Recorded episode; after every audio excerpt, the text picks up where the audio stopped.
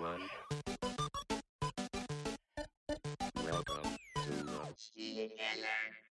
Und damit einen wunderschönen guten Morgen aus dem Spielekeller mit einem sehr müde aussehenden Dennis Gehlen. und dem Herrn Hahner immer noch aus dem Urlaub, beziehungsweise im Urlaub. Denn wie die Leute nicht wissen, ich grüße euch. Ähm, es ist äh, 4.20 Uhr in der Früh und Chris ist im Urlaub erst noch wach. Ich bin gerade aufgestanden nach anderthalb Stunden Schlaf, damit wir eine weitere fantastische Folge vom Spielkeller aufnehmen können. Chris, wie geht's dir? Ja, mir geht's super. Du siehst ganz schön müde aus um 4.30 Uhr. Full, 20. Full Disclaimer hier. 21. Full Disclaimer hier. Wir haben gestern, also heute ist Dienstag, wir haben gestern mit Jörg Adami aufgenommen, der auch im Urlaub ist. Leider war die ähm, Qualität nicht gut genug, deswegen haben wir es abgebrochen, es um eine Woche verschoben und ähm, haben dann heute noch eine Episode reingedrückt. Leider hat unser Gast aber nur sehr früh morgens Zeit, weswegen es äh, 8.30 Uhr war, als wir uns getroffen haben. Früher als sonst. Und in E-Sports-Stunden ist es ja, weiß ich nicht, 4.30 Uhr gefühlt. Genau. Ja, der Nepo war auch schon laufen. 3 Uhr war's. Genau. Ich habe den, ich hab den Namen ja noch gar nicht genannt, aber es ist so, der Nepo. ne. Dann nehmen wir ihn einfach doch direkt mit rein. Hallo Nepo. Hey, ich habe mein Gehirn, mein, sorry, mein Gehirn arbeitet auch erst höchstens zu 50 Prozent um so eine Uhrzeit. Also ab 9 kann man mich gerade so, geht einigermaßen. Halb 10 ist schon gut. 10, 110 Prozent. Das ist so mein, mein Ding. Da wird es heute Ja, eine lange kann- Episode. Ich kann früh aufstehen, aber ich nehme in der Regel nicht auf um 8 Uhr oder 8.30 Uhr. Das ist ein bisschen auch nicht so ganz meine Zeit. Aber viele andere Leute werden jetzt sagen, 8 Uhr, 8.30 Uhr, das ist ja wohl eine ganz normale Zeit. Kann ich nicht. Also kann ich schon, aber muss nicht. Also. Hat nee. sich bei mir aber auch eingeschlichen durch die generelle Arbeitszeit, weil ich meistens nach hinten raus mal länger mache. Also gerade mit äh, ne, US-Zeiten etc. Das heißt, ich bin morgens einfach eh nicht richtig ansprechbar. Ähm, dafür geht es bei mir abends dann deutlich besser.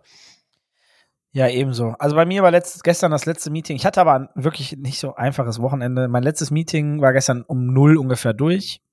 Das ist ja dann wie so eine späte Spätschicht oder so, oder? Wie nennt man das? Ähm, da Ja, arbeiten die Leute, ja, da arbeiten die Leute, ja, Nachtschicht wäre ja noch durch, wirklich über die Nacht, aber äh, die arbeiten ja dann auch erst mittags. Wenn du Spätschicht hast, bis 22 Uhr, fängst du da erst um 13 Uhr oder sowas an. Äh, oder 14. Äh, siehst du? Also nur um das mal hier ins Verhältnis zu setzen, ne? Du siehst auf jeden Fall richtig müde aus. Ja, so fühle ich mich auch. Aber ich werde warm. Es, es, sobald ich Nepos Stimme länger höre, äh, von, von dem, also wovon ich heute ausgehe, äh, werde ich, äh, werde ich hell, wach und topfit sein. Oh, heute brutal juristisches Thema. Ich äh, bin gespannt, ob du es schaffst, wach zu bleiben. Nein, das war ein Witz. Der Nepo macht das ja immer fantastisch. Ähm, Ja, der, der streut auch mal so random Witze nebenbei rein. Äh, genauso wie äh, gerade, er hat im Vorgespräch irgendwie gesagt, ja, ich war hier ewig Fußball spielen und konnte mich nicht mehr bewegen, aber meine zweite Liebe ist ja auch Basketball. What else mit 1,75? Also er disst sich auch immer selber irgendwie die ganze Zeit und äh, lockert das immer irgendwie dabei auf. Ich weiß nicht. Das habe ich von Eminem gelernt. Achso, Eight Mile, weißt du? Der letzte Rap. ja, ja. kannst du, kannst ja du ein der, bisschen war, was der war äh, tatsächlich Weltklasse. juratechnisch rappen dann? Kannst du uns, kannst du das vorrappen? Ja, das ist tatsächlich mein zweites Standbein. Finde ich gut. Wir wollen aber auch gleich ähm, was hören, ne? Okay. Wie geht's dir denn, Nepo? 8.30 Uhr, das ist für dich normale Zeit. Du siehst frisiert aus. Du, du bist topfit. Ja, gut. Was man so frisiert nennen kann, aber äh, wie, wie geht's dir denn? Ich sag's mal so, ich mache aus meinen beschränkten Möglichkeiten, was geht. Äh, nee, äh, mir, mir geht's, mir geht's gut. Mir geht's gut. Ich habe ähm, ich habe immer Jetlag quasi, weil ich eigentlich nie zur selben Uhrzeit ins Bett gehe oder aufstehe oder arbeiten anfange. Also ähm, das wäre vielleicht mal gut, das einzuführen, aber daher bin ich, bin ich da immer auf Knopfdruck eigentlich zu haben. Also hätten wir jetzt wirklich 4 Uhr gesagt, hätte ich das auch hinbekommen. Bin aber froh drum, dass wir, dass wir das nicht getan haben. Ja, Aber ansonsten auch. alles gut. Viel Arbeit, aber alles, alles gut. schön. Sag mal, vielleicht noch mal, weil wir hier mal so äh, so homie-mäßig in unserem Podcast ganz oft unterwegs sind, kannst du vielleicht einmal noch mal ganz kurz für die Leute, die vielleicht noch nicht wissen, äh, wer du bist und was du so machst, noch mal ganz kurz äh, erzählen, was, wer du bist und was du so machst? Ja, ich, ich gelobe, ich halte es kurz. Ich bin Jurist und ähm, seit einigen Jahren ähm, mache ich da, habe ich quasi verschiedene Hüte auf. Das eine ist so das Thema Wissenschaft, Forschung, Lehre. Also ich habe die erste Forschungsstelle für E-Sport-Recht gegründet und das E-Sports Research Network, in dem inzwischen über 450 ähm, Forscher aus über 45 Nationen aktiv sind. Also ähm, das ist wirklich ein, ein richtig tolles Projekt. Hat natürlich, beide haben. das ist wie bei Stefan Raab hier. Ähm, nee, ähm, auf, auf beides kann man da sehr, also bin ich sehr stolz. Ähm, und dann den, den Praktikerhut. Also ich arbeite jetzt seit bald zwei Jahren bei SKW Schwarz. Das ist eine Rechtsanwaltskanzlei, die sehr aktiv im Bereich Gaming, aber vor allem im E-Sport ist. Ähm, das heißt, ich habe da die Freude, an ein paar der wirklich coolsten E-Sport-Projekte zu arbeiten. Genau, und ansonsten mache ich halt so ein bisschen Beratungsarbeit. Ähm, das können dann Stakeholder aus dem traditionellen Sport sein, also Sportverbände, die irgendwie sich überlegen, wie positionieren wir uns zu, zu E-Sport, gerade jetzt, wo, ihr hattet ja auch eine Episode zu, das IOC in dem Bereich äh, aktiver wird und das Ganze auch E-Sport nennt. Ähm, dann können es aber auch E-Sport-Stakeholder sein oder ähm, äh, generell Gesetzgeber, zum Beispiel das Europäische Parlament, da habe ich eine Studie für geschrieben. Ähm, also das sind so die drei Hüte, die ich trage. All things äh, E-Sport und Law, könnte man sagen. So, ich entschuldige mich jetzt schon mal vorab. Ähm, wir haben ja gestern festgestellt, das war ganz lustig, weil ich bin ja, wie Dennis sagt, im Urlaub. Ich habe hier ein minimales Setup dabei. Ich habe allerdings den äh, Roadcaster, nee, doch den Streamer, Streamer X, heißt X. Den, ja. den äh, von Rode X, den äh, Streamer X. Und äh, ein kleines Audio-Interface mit einer äh, 4K Capture Card drin. Richtig geiles Teil. Ich war gestern zu dämlich, es einzurichten. True Story. Deswegen, deswegen hat es nicht funktioniert und ich musste ein anderes Headset benutzen. Jetzt läuft das Ding, ähm, wie ihr gehört habt. Das heißt, vorab schon mal Entschuldigung. Ich habe Soundeffekte auf diesem Soundboard. Ich werde sie benutzen. Ich habe jegliche Intention hier ähm, heute Halligalli zu machen. Also seht mir, seht mir bitte einfach irgendwie ab, wenn es, ähm, weiß ich nicht, übertrieben Chris, wird. Ich habe ja, finde ich ja fantastisch. Ich habe ja den Roadcaster, Roadcaster 2 und ich habe ja auch so ganze Soundsachen. Nur bei mir ist noch so ein Mischpult dazwischen und nicht alle Signale werden rübergeschliffen. Das soll sich aber nach bestem Gewissen und Willen heute übrigens nach dieser Show ändern. Dann, dann kommt noch mal ein Arbeitskollege vorbei, dem ich gesagt habe, ich möchte diese Sounds auch alle haben. Habe ich fairerweise schon vor einer Woche gesagt, aber ähm, ich habe, als ich gesehen habe, dass der Sprachenverzerrung und sowas alles kann und ich das nicht im Stream einsetzen kann, war ich richtig traurig, weil da sind unfassbar gute Stimmen dabei. Ich und ich sage, ich sage nur, wenn wir das drin haben, beide, ne, dann geht's hier richtig ab. oh Gott. So ein ganz neuer Podcast. Ich liebe das Ding, ne? Also, ich habe es gestern echt nicht hinbekommen. Jetzt läuft's äh, fantastisch. Ah, ja, sorry, geil. ich wollte gar nicht ähm, zu sehr ablenken. Ich wollte mich nur entschuldigen, bevor es wieder Hasskommentare gibt, die wir ja eigentlich nie bekommen. Aber bevor es anfängt. Und du musst noch eine Geschichte erzählen, habe ich gehört. Oh. Die hast du vorher angeteased.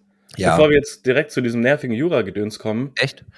Ich habe, wir haben ja über äh, Service gesprochen wir regen uns ja manchmal über schlechten Service auf.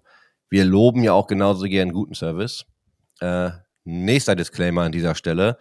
Wenn euch das Thema nervt, äh, spult einfach mal zehn Minuten vor und dann wieder fünf zurück. Aber äh, ja, ich äh, tatsächlich.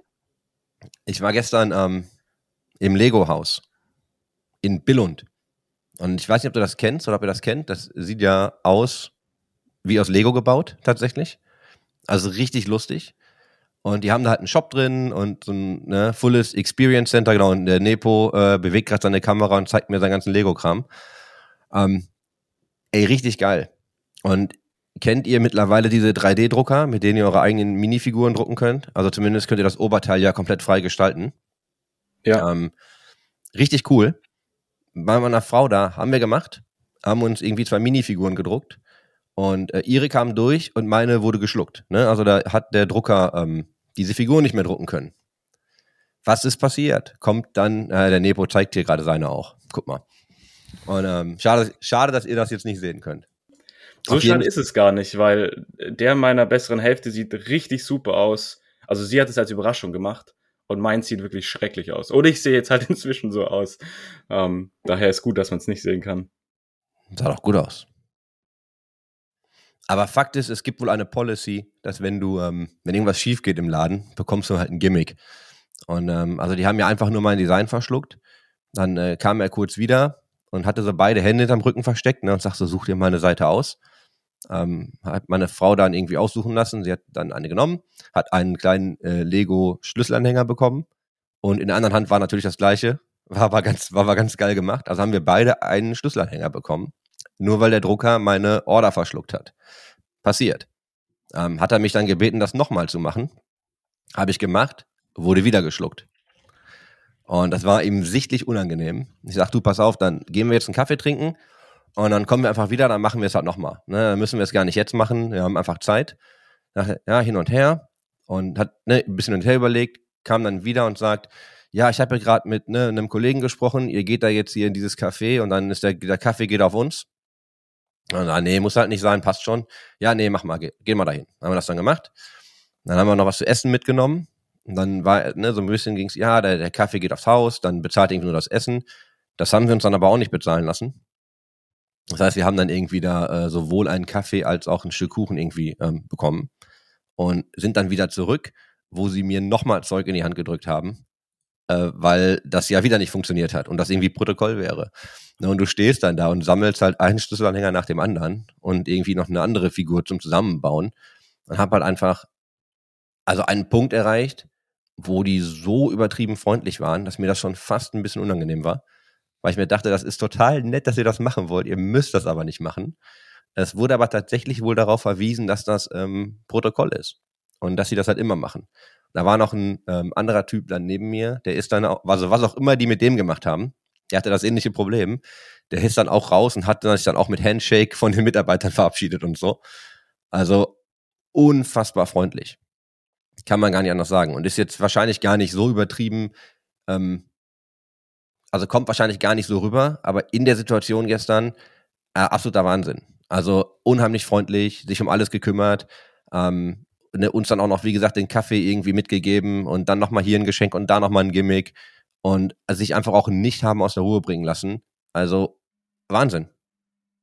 Würde ich äh, wieder machen. 10 von 10, top Ebayer. Wenn ich das mal hier hätte. Was da der Herr der Steine dazu sagen würde. Positive Lego-Reviews. Warst du mal in dem Voll- Haus? Ja, ja, ich war da. Meine Hast Eltern wohnen ja direkt um die Ecke. Hast du diese ganze Experience-Nummer mitgemacht? Ja, aber es, also letztes Jahr. Weiß Weil- nicht, wie viel sich da geändert hat. Du bekommst ja so ein, so ein RFID-Armband Mhm. und hast dann so ganz viele ähm, interaktive Dinge, die du machen kannst, ne? Und du hältst ein Armband davor und dann machen die irgendwie Fotos oder Mhm. du kannst dann irgendwelche Videos machen von Figuren, die du baust und so. Und was richtig geil ist, was wussten wir halt nicht, wenn du fertig bist, kannst du über einen Code, also du hast, du kriegst, bekommst insgesamt drei Codes, du kriegst dann irgendwie zwei davon brauchst du, dann kannst du dir alles, was du in diesem Center gemacht hast, als Video oder Bild runterladen im Nachgang, äh, Mhm. kostenfrei. Und die schneiden dir sogar ein Video. Also du kannst dir ein fertiges Video runterladen ähm, mit den jeweiligen Stationen und dann nur deinem Content. Fand ich phänomenal. Ne? Also finde ich einfach Wahnsinn, so für die User Experience danach. Und es kostet halt nicht extra. Also es ist dann schon im Preis mit drin. Ein Hoch auf Lego. Das ist nice. Aber Lego ist auch eine Macht, finde ich immer noch. Die sind so krass. Was, Ja, kommt man nicht drum rum, ne? nee, kommt man nicht drum. Also wenn spätestens, also entweder für sich selbst oder wenn man Kinder hat. Beides wird schwierig. Hast du, hast du, du hast, du hast sowas gar nicht, ne? Du bist da auch so gar nicht richtig drauf, Dennis, oder? Nee, also ich hatte früher sehr viel Lego. Also wirklich sehr, sehr viel Lego. Aber ähm, so mit 20 oder so hat sich das komplett. Ich bin nicht mehr reingekommen, nee. Also ich habe ne, ab und zu noch mal so äh, mit einem mit dem Augenwinkel auf, auf irgendwie. Ich hätte gern zum Beispiel einen Battlecruiser gehabt. Es gab ja einen Battlecruiser äh, von StarCraft als Lego-Unit sozusagen. Den hätte ich gerne gehabt, aber den habe ich nie bekommen. Ähm, sowas hätte ich noch ganz geil gefunden. Deswegen meine ich, also diese Franchises finde ich halt sick, weil da ist ja eigentlich für jeden irgendwann was dabei. Wenn du dann irgendwie Star Wars oder was auch Mhm. immer geil findest, da wirst du dir schon irgendwas holen, weil einfach sieht halt geil aus und du hast noch Spielspaß. Also ist halt Ja, ich habe gestern, ohne es eigentlich vorzuhaben, ähm, natürlich ein Star Wars Diorama gekauft. aus dieser Return of the Jedi Jubiläumsedition. Aber einfach auch nur, weil die einfach noch so ein Ding im Schrank stehen hatten, auf äh, dem der Designer unterschrieben hatte. Und Oh, natürlich, es ist natürlich das Lego-Haus, ne? Und es ist natürlich äh, das Lego Mhm. HQ, alles drumherum. Und da kommen wohl regelmäßig Designer der Teile in die Läden und unterschreiben die Gegenstände. Die kannst du also da unterschrieben kaufen. nice. Und irgendwie, ähm, ja, habe ich es mit sowas. Es ist aber auch, Ja. ne, natürlich geht es um Biker Scouts. Also ich hätte das eh so halb auf der Liste gehabt. Und als es da unterschrieben lag, ähm, ging kein Weg mehr dran vorbei. Ich habe den neuen X-Wing nicht bekommen, was mich wahnsinnig stresst. Da ist hier so ein Loch. Hier, hier oben seht ihr ja diese Baupläne der verschiedenen Rebellenschiffe. Und davor sollte jetzt ein X-Wing stehen. Ich habe ihn aber leider nicht bekommen. Ähm, das hat meiner Star Wars-Seele sehr wehgetan. War limitiert. Und jetzt zu teuer? Um ehrlich zu sein, jetzt gar nicht mehr nachgeschaut. Also ich sollte mal vielleicht nochmal äh, gucken. Aber es war, äh, wenn mich jemand fragt, was das beste Geschenk war, das ich je bekommen habe, da war das, als ich, ich glaube, neun war, zu Weihnachten, habe ich diese drei Podracer bekommen. Äh, Sebulba, Anakin und what, whatever is, what's his face Nummer drei. Ähm, ich glaube, ich hatte, ich war nie in meinem Leben so glücklich wie in dem Moment. Darum haben wir auch Also während Corona wieder angefangen damit, weil ich hatte ja davor auch jahrelang kein Lego mehr gebaut und während alle eine Fremdsprache gelernt haben oder ein Sixpack bekommen haben, haben wir wieder mit Lego angefangen. Ja, eben, mir macht das Bauen mehr Spaß als das Besitzen. Also ich kann die Sachen nirgends hinstellen, aber ich möchte auf jeden Fall noch mal irgendwann den großen Ad-Ad und natürlich den Millennium Falcon bauen. Ne? Die Razor Crest hat ja auch gefühlt ähnlich viele Teile, die neue. Also ich will die Sachen bauen, aber ich Mhm. habe halt einfach keinen Platz, die dann irgendwo hinzustellen. Und das ist halt bescheuert, die zu kaufen, zu bauen und wieder zu verkaufen, weil ich weiß nicht, ob mir das Bauen die Differenz im Betrag wert ist. Aber gut. Lass uns doch gerne mal loslegen mit Wollen wir? dem heutigen Thema. Ja. Lieber Nepo, ich habe gehört, wir sprechen heute über Salary Caps und alles, was dazugehört. Ähm, ich meine, wir haben ja schon viele Gespräche geführt. Es gab schon Dinge, wo wir es angerissen haben, vielleicht. Ähm, Themen wie Overwatch League waren große Themen bei uns und ähm, wir hatten dich ja auch schon mal bei uns. Vielleicht, du hast so eine schöne Struktur auch mitgebracht gestern. äh, fand ich fantastisch. Äh, ja, lass uns, lass uns doch heute mal dazu sprechen. Ähm, was hast du denn heute für uns mitgebracht?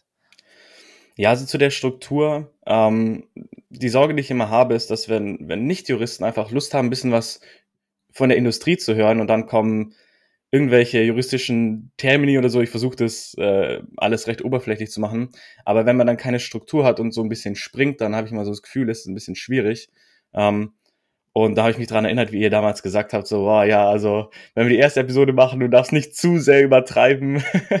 und das war so ein bisschen der Gedanke. Nee, ähm, ich dachte nur so ein, so ein, so ein kurzes Intro, um alle abzuholen. Ähm, also Salary Caps sind im Endeffekt Gehaltsobergrenzen, ähm, vor allem für Spieler. Das Problem, das da immer so realisiert wird, ist eigentlich der Kapitalismus. Ähm, wir kennen es ja aus dem traditionellen Sport gut. Umso besser ein Spieler ist oder derzeit performt, desto höher ist sein Marktwert. Und umso mehr Gehalt kann er eigentlich rausverhandeln. Und ähm, das ist natürlich für Clubs, Orgs, Teams, wie auch immer wir sie nennen wollen, die viel Geld haben, sehr, sehr gut, weil dann können die einen auf FC Bayern München machen ähm, oder vergleichbare Superteams und haben da einfach eine sehr hohe Chance, kompetitiv alles abzuräumen. Das ist natürlich auch nur in der Regel, ne? also Team Vitality in der LEC die letzten Jahre war auch nicht immer so, wie man jetzt geglaubt hat, oder meine LA Lakers vor zehn Jahren mit Dwight Howard, Steve Nash, Kobe. Ähm, also es klappt nicht immer, aber halt generell sehr häufig. Und dann gibt's mehrere Möglichkeiten, die Situation auszugleichen und eine davon ist eben das Thema Salary Caps. Die haben also im Endeffekt zwei Ziele. Das eine ist Wettbewerbsgerechtigkeit zwischen Clubs. Es bleibt spannend, die Fans bleiben dabei. Ähm, und das andere die finanzielle Stabilität der, der Orga. Ist auch ein großes Thema ja während des so-called E-Sports Winters sowieso. Habt ihr ja schon häufiger drüber gesprochen. Jedenfalls solche Salary Caps kennt man vor allem aus dem traditionellen Sport oder vor allem aus Nordamerika. Also NBA, NFL, die haben alle Formen von Salary Caps. Es gibt da verschiedene. In Europa wird es eher noch diskutiert. Ähm, ein Beispiel war, während Corona gab es ja diese Taskforce Zukunft Profifußball und eine der, der zentralen Punkte oder Vorschläge war damals zu sagen, hey, lass uns doch ein Salary Cap auch zur Bundesliga bringen. Gibt es natürlich ganz viele Probleme, werden wir wahrscheinlich heute auch ein bisschen drüber sprechen, über die Probleme bei der Umsetzung. Ähm, es gibt natürlich erhebliche Vermögensunterschiede zwischen den Clubs und manche finden so ein Salary Cap besser und die, die viel Kohle haben, logischerweise schlechter. Ähm, es gibt auch im, im Fußball so ein bisschen so versteckte Mechanismen. Das ist kein Salary Cap, aber diese Financial Fair Play Reglements zum Beispiel von UEFA oder auch, ich glaube, die dritte Bundesliga hat jetzt äh, sowas. Jedenfalls, da kennt man sowas schon und diskutiert es. Im E-Sport ist es viel seltener. Also der einzige Salary Cap, den ich jetzt gerade kenne, ähm, ergänzt gerne, wenn, wenn euch noch einer einfällt, na, man ist ja auch nicht in jedem Ökosystem immer wahnsinnig firm, ist äh, in der chinesischen League of Legends Liga, in der LPL. Ähm, und warum wir heute darüber sprechen, sind vor allem, weil es so einen auch bald in der LCK, also in der südkoreanischen Liga, geben soll, laut Medienberichte. Und auf der anderen Seite hatten wir schon ein Salary Cap im E-Sport, nämlich Activision Blizzard, die Competitive Balance Tax, die du gerade angesprochen hast, in der CDL, also Call of Duty und ähm, in Overwatch in der OWL. Ähm, die gibt's allerdings nicht mehr. Die hat Activision Blizzard A eingestellt 2021 und B äh, hat das ähm, DOJ, also das US Department of Justice, ähm, eine Civil Complaint damals eingereicht und die haben sich dieses Jahr verglichen. Also deshalb und wegen diesem E-Sport Winter, weil es halt so ein Ausgleichstool ist, ist Salary Cap halt gerade in aller Munde. Und dann gibt es eben verschiedene Dinge, die man beachten muss, wenn man sowas umsetzen will. Das ist so als und, kurzes Intro. ja, und ich sag das nochmal mit ähm, leichten Worten in zwei Sätzen, warum wir das hier besprechen weil wir ja immer wieder darüber gesprochen haben, dass die Gehälter schneller wachsen als die Sponsorengelder. Was schlecht ist, dass sich ganz viel mit diesem ne, Venture Capital quasi geprügelt wurde. Ähm, wer kann mehr Geld für Spieler bezahlen und du dann am Ende eine Org hast, die eigentlich gar nicht mehr so finanziell stabil aufgestellt ist, weil sie extrem viel Geld für Spielergeld herauswirft, das Geld aber gar nicht verdient und dann ja jeder um die Ecke kommt und sagt, naja gut, dann bau halt ein Salary Cap. Und ähm, genau darum geht's, ne? weil das ist genau, was Nepo gerade sagt. Das wurde versucht, das gibt es nicht mehr. Und es gibt, es gibt wohl Möglichkeiten, wie das funktioniert. Und genau darüber möchten wir heute mal sprechen, dass du einmal beleuchtest, eben genau, ne, nochmal in der Tiefe, so was wurde eigentlich gemacht, warum ging das eigentlich nicht und warum gibt es das in anderen nordamerikanischen Sportligen? Also es geht ja tendenziell. Mhm. Aber ich eher eine Frage der Mechanik, wie man es macht. Und genau, das, da würden wir einfach gerne mal reinschauen, und da hast du dich freundlicherweise angeboten, uns ähm, Einblicke zu geben. Ich habe mir ja auch den Talk angehört, den du gemacht hast, diesen, diesen Lunch-Talk. Mhm. Ähm, also ich werde vielleicht einige Dinge wiedererkennen. Ja, wir hatten, vielleicht mal hier ganz kurzer Werbeblock, ihr schneidet das hier raus, ich kenne euch. Ähm, wir bei SKW machen ja ganz, ganz, ganz viele E-Sport-Projekte. also sehr schrecklich. Oh mein Gott. Okay, okay. Ich höre nur noch auf einem Ohr, aber ist in Ordnung. ähm, ähm, wir bei SKW machen ja wirklich viele Projekte und eins davon ähm, ist, dass wir jeden Monat diese äh, Lunch-Lectures machen. Und da hatten wir, na, gibt es auch einen YouTube-Kanal, einfach E-Sport und SKW eingeben, da findet man den. Und ähm, da hatten wir einen Talk zu der Blizzard-Situation, über die wir heute wahrscheinlich auch ein bisschen sprechen werden, ähm, vom Fabian Ziermann, der bei euch auch äh, schon mal ähm, ein cooles Snippet zum Thema Activision ähm, und Fusion gedroppt hat. Ich glaube, es war die Episode mit der Nicole Lange. Genau. Ähm, Journalismus. Das haben wir dann ans Ende gestellt, weil es ähm, länger war, aber es sich nicht kürzen ließ. Äh, super interessant, aber es passt halt nicht mitten in die Folge. Absolut. Ähm, das war wirklich super und der Fabian ist, ist da auch fantastisch. Also der kann es deutlich besser als ich, den Bereich. Ähm, und ich hatte letztens den zum Thema Gewerkschaften. Ne? Da hatte ich auch eine Doppelepisode ähm, mit dem Johnny. Ähm, genau, wer das also mal sich angucken will, äh, sehr, sehr gerne. Aber ja, darüber zu reden, da gibt es Sinn, es sind halt so viele Punkte. Also das eine ist natürlich, ne, Nordamerika hat natürlich ein anderes Rechtssystem, als es jetzt Deutschland hat oder die europäischen Länder. Das heißt, ich persönlich fände es vielleicht auch spannend, wenn wir ein bisschen drüber sprechen, ja, könnten wir das in der LEC umsetzen zum Beispiel? Das wäre wahrscheinlich die nächste Frage. Wenn wir LPL haben, dann LCK, ähm, dann hat jetzt die LCS, wie wir gesehen haben, ähm, die Academy Requirements aufgegeben. Das heißt, sie wird auch wieder mehr wie die anderen Major Regions. Das heißt, da wird sich auch in der LEC die Frage stellen und ihr kennt ja viele Leute bei Riot, ist ja bei mir nicht anders. Ähm, da wird man sich schon die Frage stellen, sollte man das umsetzen und wenn ja, wie? Aber wir können natürlich auch über die, die Blizzard-Situation sprechen.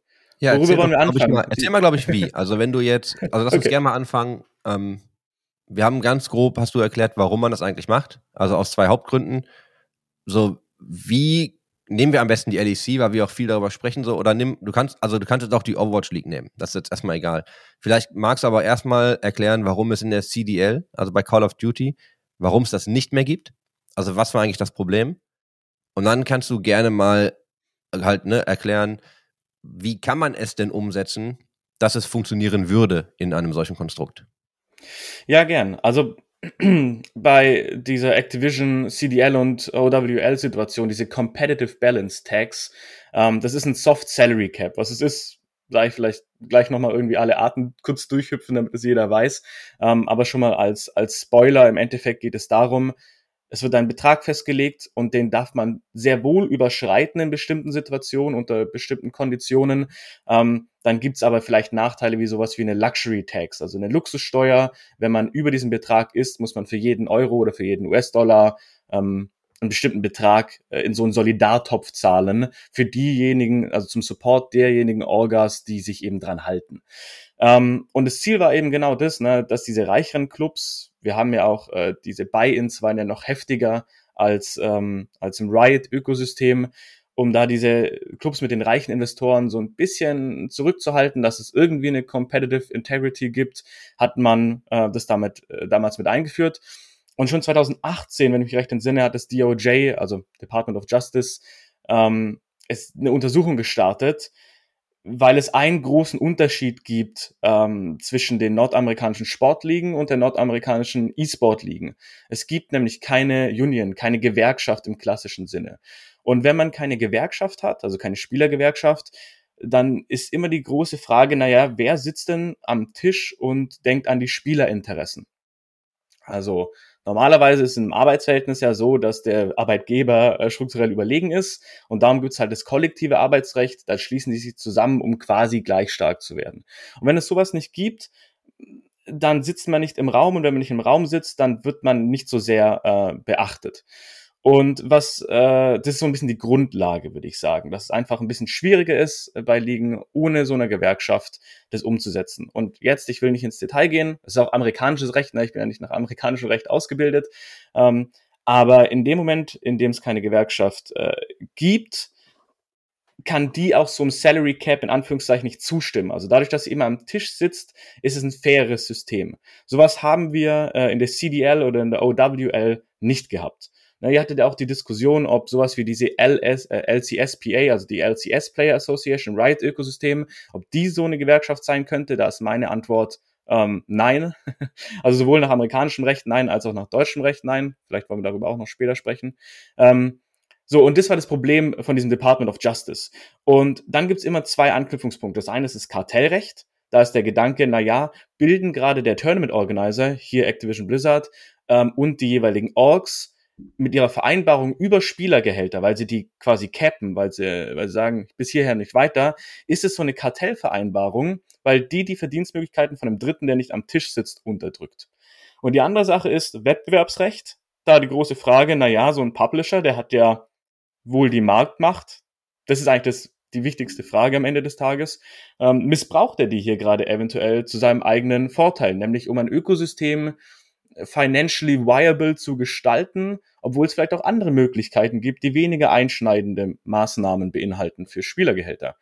Jedenfalls haben sie es 2021 eingestellt, nachdem diese Untersuchung gestartet wurde und ähm, vor allem sie auch gesehen haben, dass es nicht wirklich Sinn ergibt, weil sie haben die Rule niemals enforced. Also sie haben die Luxury Tax, die es da gab, niemals eingefordert. Das wäre ja auch ein finanzieller Supergau gewesen. Und dann haben sie gesagt, okay, das bringt uns alles nichts. Und jetzt wurde eben ähm, dieser Vergleich vor einem amerikanischen Gericht äh, durchgeführt. Da haben sich das DOJ und Activision Blizzard verglichen und gesagt, okay, unter den und den Konditionen lassen wir das Thema ruhen. Das heißt, die Idee ist an und für sich keine schlechte gewesen. Die Umsetzung war ähm, problematisch, weil man einfach noch kein so ein Ökosystem hat, vergleichbar zum traditionellen Sport. Was hätte denn anders sein müssen, damit man das hätte implementieren können? Und ich habe jetzt verstanden, du brauchst natürlich alle Parteien am Tisch. Also hätte es jetzt gereicht, wenn du Spielervertreter mit am Tisch gehabt hättest und in dem Zuge kannst du einmal erklären, ich weiß nicht, wie tief du jetzt in der NFL zum Beispiel bist, aber warum das da funktioniert? Ja, also äh, ich glaube, es wird erstmal Sinn ergeben, wenn ich ganz kurz die, die verschiedenen Formen von einem Salary Cap darstelle, weil alles, was daran hängt, also sowohl ob es tatsächlich sinnvoll ist, es zu implementieren, als auch wie machen wir das rechtlich, ob jetzt nach deutschem Recht oder amerikanischem, hängt immer so an der, an der Form, die wir wählen. Also die NFL zum Beispiel, die hat äh, ein sogenanntes ähm, äh, äh, Hard Salary Cap. Also da hast du einen Betrag, ähm, über den kannst du auf keinen Fall drüber gehen, sonst bist du disqualifiziert. Also da, da gibt's gar nichts. Außerdem machen die das Ganze teambezogen und absolut. So, und die NBA hat zum Beispiel ein anderes System. Die haben ein Soft Salary Cap mit einer Luxury Tax. Und je nachdem muss man es eben anders implementieren. Also man muss sich eigentlich immer, wenn man, wenn man sich überlegt, wenn jetzt Riot Games sagt, ich möchte für ähm, die LEC äh, ein Salary Cap einführen, dann muss man sich eigentlich drei Fragen stellen äh, bei der, wenn es um die Wahl der Form geht. Die erste ist absolut versus relativ. Also ein absoluter Salary Cap das ist ein bestimmter Geldbetrag. Über den kannst du erstmal nicht drüber. Und der gilt für alle Orgs gleich. Da könnt ihr euch natürlich vorstellen, wer kotzt. Ne? Das wäre ein FC Bayern München, genauso wie T1 in Südkorea als einzige sehr stark dagegen waren, dass sowas eingeführt wird. Wer das in, bei der LEC sein könnte, schwierig. Ne? Team Vitality LEC, ähm, oder, oder G2 Esports könnte man sich vorstellen, wenn man weiß, wie so ein bisschen die finanziellen Hintergründe sind. Weil für alle Orks gilt dieser gleiche Geldbetrag. Beim Relativen geht es um prozentuale Grenze. Welche prozentuale Grenze das ist, kann man wählen. Also es kann der Jahresumsatz der Org sein, Jahreseinnahmen in einem bestimmten Ökosystem. Die NBA macht zum Beispiel so, dass sie einen League Revenue Share quasi, also in vergangener Saison erzielte Liga-Einnahmen, dass sie das als Grundlage nehmen. Das Problem ist dann halt, dass für alle Orgs unterschiedliche Beiträge gelten ähm, wo dann die Frage ist, bringt es eigentlich überhaupt was? Wird dieses Gefälle, das da besteht, nicht eher verfestigt, als dass es aufgebrochen wird? Aber das ist so die erste Frage, also absolut versus relativ. Danach musst du dir überlegen, wenn dich entschieden hast, ähm, was ist der Bezugspunkt? Geht es um den einzelnen Spieler, also ein Spielergehalt darf nicht über X sein, oder geht es um das Team, also das Gesamtgehalt des Teams darf nicht über X sein? Und als letztes kommt meines Erachtens nicht das Wichtigste, aber das, wo gestalterisch am meisten passiert, nämlich dieses Hard versus Soft Cap. Ab wann wird was sanktioniert? NFL, Maximalbetrag auf keinen Fall überschreitbar.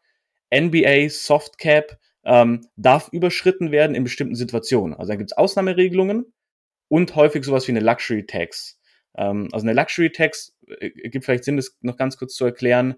Wenn du über diesen Betrag, über diesen relativen Salary, Soft Salary Cap drüber bist, zahlst du für jeden Dollar zum Beispiel, den du drüber bist, ein Dollar oder ein Dollar 50 oder vielleicht sogar zwei Dollar, ähm, äh, zahlst du in einen Solidartopf ein, der dann den anderen Teams zur Verfügung gestellt wird. Also bei der, bei der, bei der ähm, Overwatch League und bei der CDL war es zum Beispiel dieses Cap 1,6 Millionen.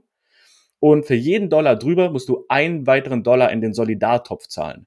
Die NBA hat dann ein super komplexes System, wo du dann je nach 5 Millionen Schritten verschiedene Sachen zahlst. Also bis zu 20 Millionen über ein Salary Cap zahlst du 3,25 Dollar. Ähm, die LA Clippers zum Beispiel, ähm, die hatten 155 Millionen Salary äh, äh, Luxury Tax jetzt. Das ist 80 Prozent ihrer Payroll nochmal obendrauf. Also fast das Doppelte ihrer Payroll mussten die noch an Luxury Taxes zahlen. Ähm, Kawhi Leonard, Westbrook, Co. Sind, ist einfach ein sehr teurer Roster. Ähm, genau, also das ist so die erste Frage, die du dir stellst. Und je nachdem, für was ein Cap du dich entscheidest, wo du sagst, das ist sinnvoll für meine Liga, das ist eine strategische Entscheidung, ähm, hast du eben gewisse Probleme in tatsächlicher oder rechtlicher Natur. Das heißt, um deine Frage zu beantworten, weit ausgeholt, für diese Competitive Balance Tax ähm, sagt man nach amerikanischem Recht, wie gesagt, da kann ich einfach auch nicht ins Detail gehen. Ähm, man, man hätte da vor allem ähm, eine Union haben müssen oder in irgendeiner Form die Spieler daran beteiligen müssen und ähm, dann eben wettbewerbsrechtlich darauf achten müssen. Das ist eigentlich immer die große Frage. Ist der, ist der Ma Machtinhaber, also der Publisher hier, ist der so in einer marktdominanten Stellung, die allein ist ja noch nicht das Problem, dass er dadurch es ausnutzt. Und das ist eine absolute Einzelfallfrage. Also es gibt europäisches äh, Wettbewerbsrecht, es gibt deutsches Wettbewerbsrecht, es gibt amerikanisches. Das musst du dann im Einzelfall checken, aber es kommt eigentlich immer wieder zu dieser, zu diesem einen Punkt runter, nämlich gibt es nicht ein milderes, gleichwirksames Mittel? Genau, also das würde ich jetzt mal grob äh, als, als Antwort nennen für Amerika. Ich verstehe auch total, was du sagst. Was ich daran spannend finde, ist tatsächlich, dass du, du hast, also du hast das Ökosystem, das du jetzt gerade hast. Ne, das ja, ich sag mal, bedingt funktioniert in Anführungsstrichen. Weil ja einfach, ähm, ne, wir haben gerade über Einnahmen, Ausgaben gesprochen, lassen wir mal so stehen. Jetzt hast du natürlich einen Publisher, der sich dann mit den Orgs irgendwie hinsetzt und ne, dann natürlich sagt, okay, pass auf, ähm, das funktioniert so nicht, ne, vielleicht sollte man da mal irgendwas cappen. Und wer das jetzt macht, ist ja egal ich finde es halt total spannend, dass du das dann nicht einfach machen kannst, weil du dann theoretisch ja die Spieler am Tisch bräuchtest, die ja aber natürlich ein Interesse daran haben, möglichst viel Kohle zu verdienen. Und die ja, und das meine ich jetzt gar nicht so, in, also in so einem negativen Sinne, wie es vielleicht mhm. klingt, aber die ja ein Großteil des Problems auch sind, weil sie ja mittlerweile sagen, ja, warum soll ich denn für weniger spielen, wenn mir doch ein anderes Team mhm. mehr Geld bezahlt? Was ja total Sinn macht. Also du hast da ja ein Riesenproblem mit unheimlich spannend, dass du die am Tisch bräuchtest, um mit ihnen eine Lösung zu finden, um äh, dieses Problem für das Ökosystem zu lösen. Ne? Und dann ist ja die, die andere Betrachtungsweise wäre ja wahrscheinlich eher so dieses, naja gut, dann ist es vielleicht einfach kein ähm, Sustainable Ökosystem. Ja, das ist diese Kurzsichtigkeit, die ich, die ich sehr häufig sehe. Also ähm, Kurzsichtigkeit ist für mich eines der größten Probleme. Und das heißt jetzt nicht irgendwie aus einer arroganten Sicht, ich würde das alles besser machen oder ich hätte die Fehler nicht gemacht.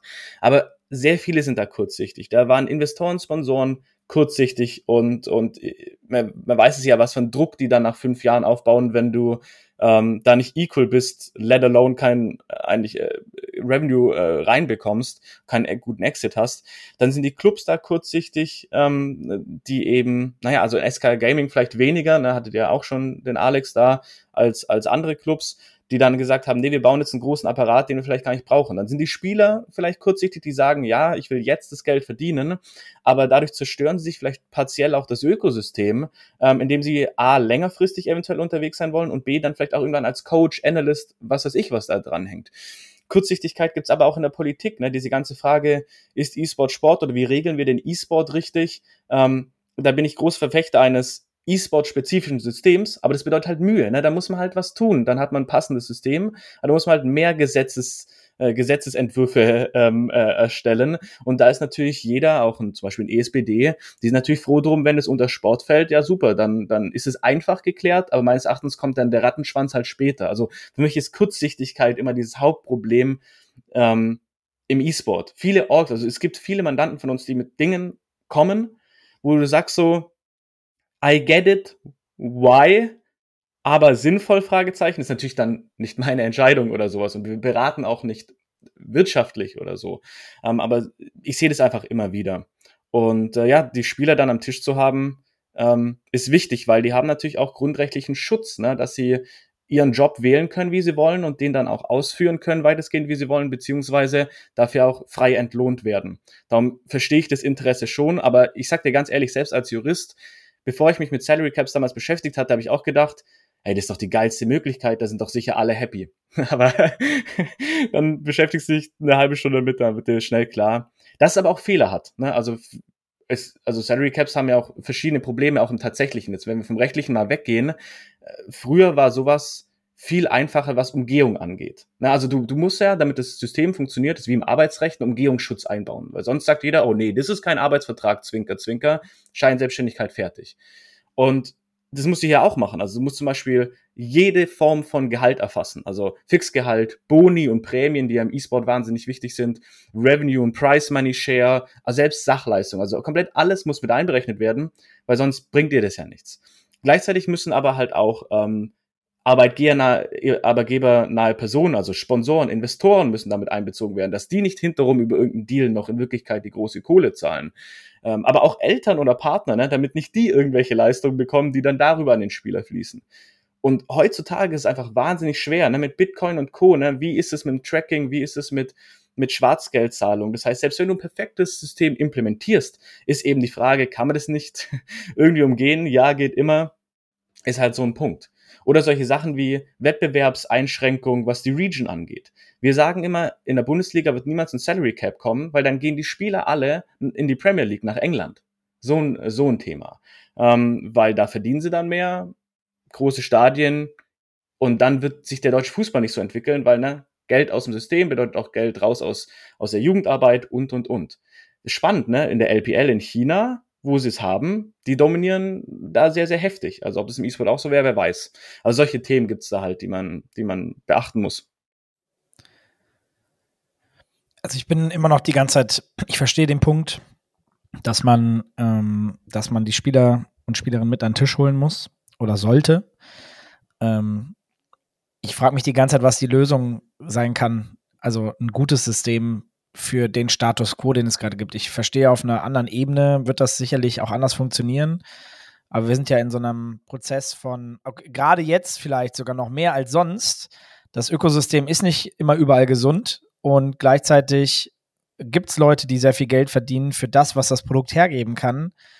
Und gleichzeitig können wir da, also es gibt da irgendwie meiner Meinung nach gerade kein gutes System, das gerade passend für das Ökosystem, wie es gerade ist, funktioniert.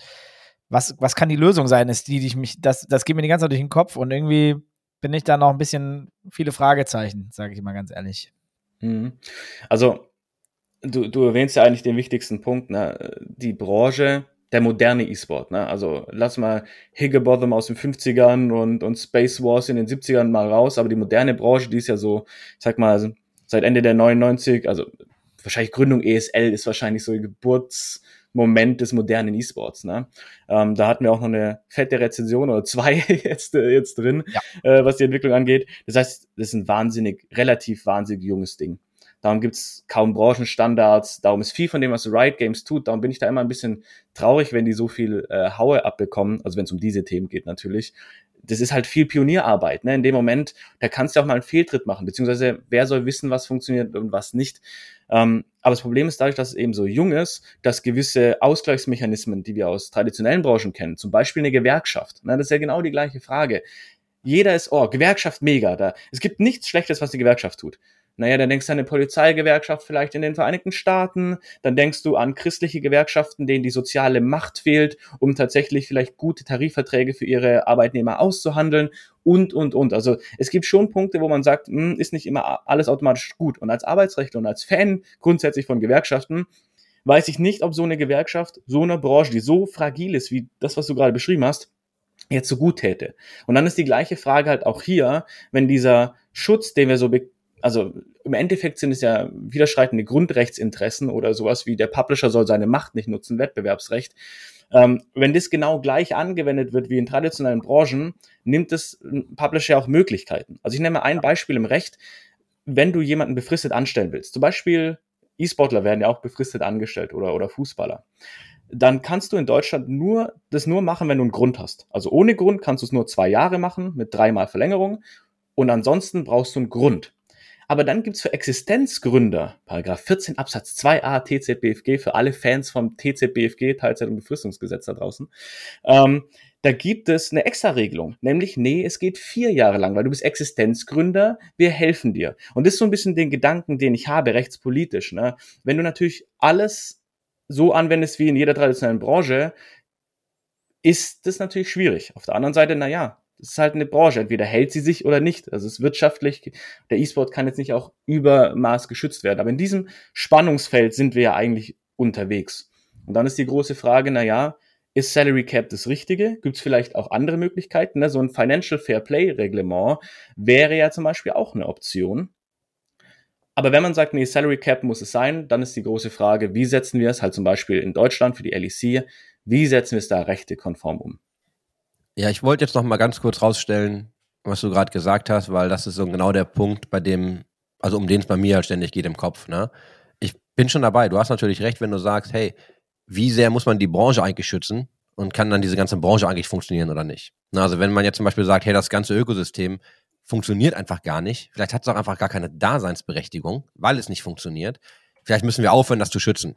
Jetzt geht es bei mir natürlich aus meiner Perspektive immer darum, hey, ich liebe das Ökosystem, das muss existieren. Und das ist ja unsere Perspektive, die wir darauf haben. Ne? Ich glaube, das haben wir alle drei hier. Und ich fand jetzt einfach den Punkt nochmal wichtig. herauszustellen, vielleicht funktioniert es einfach aber gar nicht und vielleicht muss man uns auch gar nicht übertrieben schützen. Jetzt ist trotzdem meine Frage, nehmen wir jetzt mal an, dass die Teams jetzt hingehen und sagen, okay, das funktioniert für uns gar nicht. Also wir haben jetzt, ähm, wir haben es versucht, alles viel zu teuer. Jetzt fangen die ersten Teams an und sagen, hey, wir zahlen unseren Spielern einfach nicht mehr als, weiß ich nicht, 50.000 Dollar als Beispiel. Und plötzlich schließen sich aber immer mehr Teams an. Hast du dann nicht das gleiche Problem? Dass es dann eigentlich so als Absprache durchgehen kann und hast du dann nicht die gleichen kartellrechtlichen Diskussionen wieder? Wenn Teams aber einfach sagen, hey, anders ist das gar nicht wirtschaftlich, deswegen machen wir das jetzt als, ne? Ich als, keine Ahnung, Team Chris macht das so, dann sagt Dennis, jo, ich mach das jetzt auch, weil ich habe das Geld halt auch nicht mehr. Und nach und nach schließen sich halt immer mehr Teams in einem gewissen Spiel oder einer Liga an und du implementierst darüber einfach ähm, also tatsächlich keine mhm. Absprache per se, also keine bewusste Absprache, aber du etablierst darüber so ein Level, wo du sagst, naja gut, die Gehälter liegen immer so bei irgendwie 50 bis 60 und keiner zahlt irgendwie mehr. Läufst du dann nicht in das gleiche Problem? Du hast es ja, also das ist genau äh, dieser, diese, dieser Graubereich, in Anführungszeichen nenne ich ihn jetzt mal, zwischen diesen widerstreitenden Grundrechten. Also ohne Absprache, hast du schon selber gesagt, ist natürlich äh, sowas wie eine Kartellvereinbarung ähm, immer ein bisschen schwierig. Aber im Endeffekt geht es darum, die einen wollen spielen und wollen das verdienen, was sie verdienen. Da können wir auch mal die Frage stellen, was ist der ROI, was verdienen sie wirklich, was bringen sie rein, woher kommt Verdienst, ne? also diese Themen. Und die anderen ähm, wollen auch wirtschaftlich tätig werden im Ökosystem und die wieder anderen wollen das wirtschaftlich logisch betreiben. So, und jetzt müssen wir diese, diese Interessen und gerechtfertigten Interessen irgendwie miteinander in Einklang bringen. Und wenn es der Markt selbst regelt, also ich bekomme nicht mehr das Geld, ich kann nur noch XY zahlen. Ne? Also ich meine, Dennis, ihr werdet es ja fantastisch kennen. Ne? Also es gibt, es gibt eben Jahre, da funktioniert ein Ökosystem vielleicht besser oder vielleicht, wenn es nach fünf Jahren ist, ist es etablierter. Und da muss man einfach sagen, naja, einen nackten Mann kann man nicht in die Taschen fassen. Was, was soll ich zahlen? Ich würde gerne. Ich glaube nicht, dass irgendeiner der Clubs sagt, Betrag X will ich nicht zahlen, ne? sondern es geht einfach nicht. Und wenn sich das dann natürlich einpendelt, ist da auch gar kein Problem, sondern das ist halt der Markt. Ne? Es gab schon immer Branchen, die weniger ähm, gefragt waren oder die sogar ganz weggefallen sind. Ne? Was macht ChatGPT jetzt mit jedem, der Werbetexte schreibt oder was macht Midjourney mit, mit, mit Gestaltern? Und auf der anderen Seite ähm, haben ja alle ein Interesse daran, dass das Ökosystem besteht. Also das ist, das, und das kennen wir aus dem Recht in, in den verschiedenen Hinsichten. Na, du hast ja zum Beispiel so lange einen Kündigungsschutz, also wenn das Kündigungsschutzgesetz anwendbar ist, so lange, wie es nicht um die Frage geht, na ja, mache ich diesen Betriebsteil komplett dicht, weil ich ihn wirtschaftlich nicht mehr tragen kann. Und da ist einmal die Frage, versucht jeder für sich das Beste rauszuholen und nach mir die Sintflut oder versuche ich zu investieren in ein funktionierendes System. Aber wenn jetzt die wirtschaftliche Lage nicht dazu führt, dass alle runterfahren mit dem Ganzen, was eine total ordentliche Option ist und es nicht Absprachen gibt, die gezielt das wollen, also denen Verdienstmöglichkeiten zu nehmen, sondern sie eher sagen, oder die Bedeutung ist, äh, dadurch schaffen wir langfristig Verdienstmöglichkeiten, ähm, dann wäre dem nicht so. Aber du siehst schon, das ist dieser Bereich zwischen diesen drei Stakeholdern, die alle eigene Interessen haben, die auch alle geschützt sind und auch alle logisch sind. Und wie bekommen wir jetzt das Beste für alle hin? Da ist es schwierig, jetzt einfach so zu beantworten. Das müssen wir im Einzelfall halt dann prüfen. Was, was ich total spannend finde, ist, wenn man sich ja wahrscheinlich mal die aller, allermeisten Orks von klein, mittel bis groß anschaut, die wenigsten verdienen ja wirklich Geld oder viel Geld. Viel Geld, glaube ich, das, also, keine Ahnung, ich habe, was haben wir gesehen? G2 hatte zwischenzeitlich irgendwie ein Reporting, wo sie, oh, ich will nichts Falsches sagen, eine Million Profit hatten oder so. Ähm, wie das dann, also, ne, als recht großes, als sehr großes. Ich glaube, eSports Insider äh, hat ja. Albor, glaube ich, ein den gemacht Genau, ne? Als, als sehr große Organisation und letzten Endes ist das ja für eine Organisation, die auch sehr viel Geld ausgibt, ist das A erstmal nicht so viel Geld. Äh, B davon, also, ne, dann muss man noch mal gucken, wie die Zahlen hin und her geschoben sind, dass man zu dem Ergebnis kommt. Auch das würde mich natürlich mal, wenn man näher reinguckt, auch mal interessieren. Und ähm, das ganze Investitionsgeld, gut, das ist ja auch noch gar nicht mit besprochen. Also, äh, und das ist das Team, das wie viele Titel gewonnen hat? Ich weiß es nicht. Äh, unendlich viele. Und ähm, die ganzen, ja, ist ja so, ne? Ja, klar. Und, und äh, echt immer äh, ähm, auch äh, fast immer einen sehr, sehr guten Job macht, wenn der eine andere da nicht aus der Reihe tanzt. äh, und und ja. Und selbst die verdienen eigentlich kein Geld, wenn man mal ehrlich ist. Ne? Also, ähm, und dann frage ich mich, ja gut, das, also das Verhältnis oder diese Gleichberechtigung zwischen diesen drei Parteien, weiß ich nicht. Weil es, wenn der Markt nicht mehr hergibt, frage ich mich, ob es nicht andere Lösungen geben muss. Ne? Das ist ja mein Punkt gewesen, ne? weil wenn Ja. wir noch mal ganz kurz zurückgehen und uns anschauen, warum wir eigentlich da sind, wo wir gerade sind. Und das Ding ist ja, du hast ganz viel Venture Capital in den Markt bekommen. Die Teams hatten alle plötzlich viel Geld, mussten das natürlich raushauen. Dann hast du welche, die sagen, hey, ne, uns ist Gewinnen irgendwie das absolut Wichtigste und andere bauen halt, weiß ich nicht, ne, Lifestyle-Brand, die Number One Lifestyle und Streetwear-Brand und das ist ja immer, sind ja so dieselben Pitches durch die Bank weg eigentlich. Das heißt aber, die, also die Frage ist ja die, ne, das hat ja angefangen damit, dass sie dann einfach Teams hatten, gesagt haben, ja, wir wollen gewinnen, wir kaufen jetzt einfach die besten Spieler, wir machen jetzt richtig Halligalli. Und dadurch sind ja die Gehälter gestiegen in einen Bereich, in den sie ja niemals gestiegen wären, hätte man jetzt nicht übertrieben viel Geld im Markt gehabt. Und da ging es ja nicht darum, dass das, das ist ja kein Access Capital, ne? Also du hast ja nicht das Geld, was du erwirtschaftet hast, was du jetzt da reinsteckst. Also du hast ja nicht abzüglich deiner ganzen Gehälter, hast du jetzt alle, machen jetzt noch irgendwie drei, vier Millionen Profit, sondern ne, alle bewegten sich irgendwie in dieser Verlustspanne, haben ja trotzdem das Geld reingesteckt, um irgendwann mal diesen Case zu bauen. Und das ist also ein bisschen mein Problem, was ich ne, mit diesen Salary Caps habe oder was ich glaube, warum wir eigentlich eins bräuchten vielleicht, weil die Gehälter wären ja niemals, glaube ich, also ist meine Meinung zumindest, ne, die wären ja niemals in diese Region gekommen, in der sie jetzt sind. Und wenn man jetzt versucht nachzukorrigieren, weil sich natürlich auch Spieler an sowas gewöhnt haben, haben verstanden, was irgendwie geht, und jetzt sagst du, nee, wir wollen jetzt aber einen Cap haben für alle, weil wir müssen einfach mal wieder auf so ein solides Level kommen. Und das darfst du nicht. So, jetzt kommt halt irgendwie dann raus, ja, nee, das könnt ihr aber nicht so einfach machen. Das ist halt, ne, ist nicht so einfach. Da gibt's jetzt verschiedene, das hat ja Nepot da gerade so ein bisschen durchgeführt. Ähm, da gibt's dann so viele Dinge, auf die du achten musst. Aber eigentlich geht's ja nur darum, wieder auf so ein wirtschaftliches Niveau zu kommen. Ne, Es geht ja gar nicht darum, irgendwie dem Spieler was wegzunehmen, per se, was er irgendwie hatte, oder der Spielerin, sondern es geht ja viel mehr darum zu sagen, hey, wenn wir das hier wirtschaftlich machen wollen und wenn wir wollen, dass das Ökosystem existiert, dann müssen wir einfach auch mal an die Gehälter gehen. Und Spielergehälter für mich in der Wahrnehmung sind ja bisher so die absolut heilige Kuh im E-Sports, ne, weil alle reden dann über Sponsorengelder und noch mehr Gelder hier, noch mehr Gelder da und niemand traut sich an die Spielergehälter. Natürlich, weil es sonst jemanden gibt, der mehr bezahlt. Ne, und genau das ist ja der Punkt. So, wie kannst du das denn verhindern? Und das naheliegendste sind ja einfach Salary Caps. Also in welcher Form jetzt auch immer. Ne, und ich, ich finde es einfach so unfassbar interessant, so diese verschiedenen Methodiken und Mechanismen durchzusprechen, warum das einfach gar nicht so leicht ist, wie man sich das jetzt vorstellt. Ne, weil im Kopf ist es easy. Hey, das ist aus dem Ruder gelaufen. Wir schieben da jetzt Mhm. einfach ein Cap drauf und dann ist das Problem halt gelöst. Nee, kannst du halt nicht so einfach. Ich meine, wir können ja au- auch gerne gleich mal irgendwie so über die rechtlichen Erwägungen so richtig sprechen, ähm, ohne dass es hoffentlich zu schlimm wird, warum es eigentlich schwer ist, weil bisher haben wir immer nur mm, so ein bisschen angedeutet. Davor ist natürlich ein wichtiger Punkt, die Ökosysteme sind wahnsinnig unterschiedlich. Ne? Ein Louvre Agreement ähm, im Counter-Strike, also ESL Pro League, ist natürlich komplett eine andere Nummer als bei Riot Games. Ne? Das eine ist halt ein Tournament Organizer mit ein paar Partnerteams in einem offenen System und das andere ist Riot Games, die halt ein Prime-Product schaffen, zum Beispiel die LEC und darunter ein quasi offenes, offenes System, das dann von Drittanbietern wie Freaks for You Gaming oder so betrieben wird. Da sind die Unterschiede natürlich ähm, wahnsinnig groß. Ähm, auch sowas wie, ne, die in der LEC gibt's ein für Start, äh, Starting Player ein Mindestgehalt von 60.000. Ähm, das heißt, da verdient schon mal, die verdienen dann schon mal 60.000. Das ist, das ist ja schon mal was. So ein Mindestgehalt gibt's ja in anderen Regionen zum Beispiel nicht. Daher, ähm, immer wenn wir darüber reden, dass diese Spielergehälter inflated sind, gilt es natürlich auch nicht für alle Ökosysteme und es gilt nicht für alle Spieler. Das heißt, das Problem, oder was heißt das Problem, aber der Punkt ist, man muss natürlich immer mit sehr viel Fingerspitzengefühl in das jeweilige Ökosystem gucken. Darum finde ich eigentlich äh, so spannend, darum ist Riot Games ja so spannend, weil die da so viel machen. Also Ubisoft, Activision Blizzard, ne, aber viele der anderen Publisher nutzen es ja nur als Marketing-Tool. Das heißt, die bauen diese Ligen nicht, die bauen nicht die großen Strukturen und darum ist ja die LEC oder auch die Prime League immer so ein tolles Beispiel, anhand derer man die Sachen mal durchspielen kann, weil das eben die jetzt am besten funktionierenden, quote unquote, ähm, äh, Systeme sind. Also wenn ihr wollt, können wir mal uns ein bisschen überlegen, warum es rechtlich hakt. Wir können aber auch über andere sprechen. Ja, nee, mach gerne. mal. Also, äh, ich würde gern, also, ich wollte jetzt nicht ins Wort fallen, Dennis. Hast du eine andere Meinung?